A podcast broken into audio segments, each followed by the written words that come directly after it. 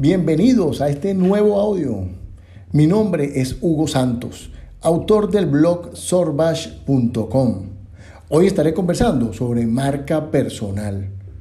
En estos días donde todos hablamos de la tecnología 2.0, del mercadeo digital, el branding y otros términos que impulsan nuestro perfil en las redes sociales, es importante conocer cómo funciona esto y qué tan importante puede resultar su manejo apropiado en las redes sociales, sobre todo frente al mercado laboral tan competitivo en estos tiempos, donde la diferencia es vital.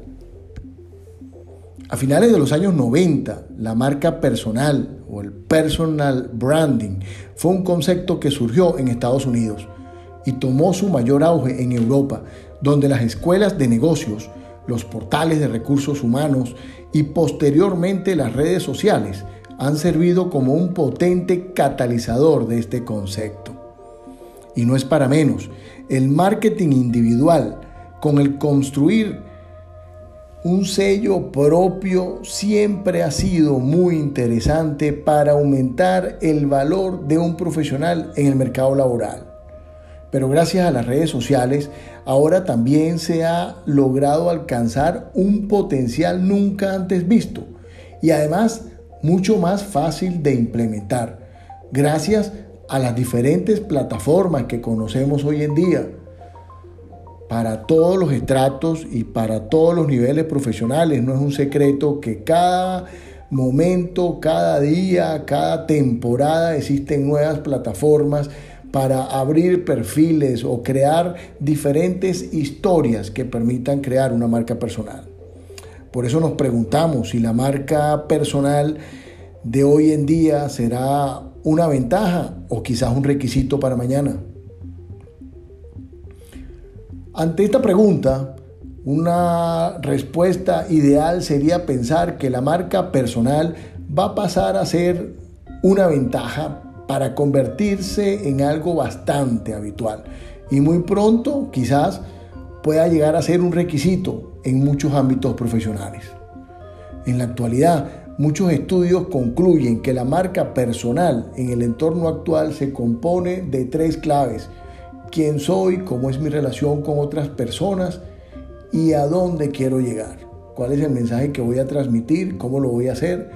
Si logramos el objetivo y qué canales utilizo para llevar a cabo este mensaje, dependiendo de las diferentes o de los diferentes medios o plataformas que utilizo para darme a conocer y cómo transmito el mensaje que quiero compartir con mis seguidores. Desarrollar una marca personal consiste en identificar y comunicar las características que nos hacen sobresalir, que nos hacen ser relevantes, diferenciarnos, que nos hacen en algunas ocasiones visibles para un entorno homogéneo, competitivo y sobre todo cambiante. Por lo tanto, la marca no es un concepto moderno, originado por el marketing. Es simplemente la forma de identificar una imagen, un símbolo o incluso, como se ha visto tan de moda en los últimos tiempos, una marca confiable y vendible como algo valioso, incluso deseable. Aunque mucha gente confunda el éxito con el reconocimiento. Ojo con esta frase. Hoy en día mucha gente exitosa piensa que merece reconocimiento o viceversa. Mucha gente espera un reconocimiento por su éxito personal, pero ni siquiera sabemos cómo medir el éxito o cómo referirnos a él cuando lo tenemos. No cualquier persona reconocida es exitosa. Y eso tenemos que valorarlo, sobre todo cuando hablamos de marcas personales. El poder de la marca está relacionado con la capacidad de influir, no de ejercer fuerza. Lo voy a repetir.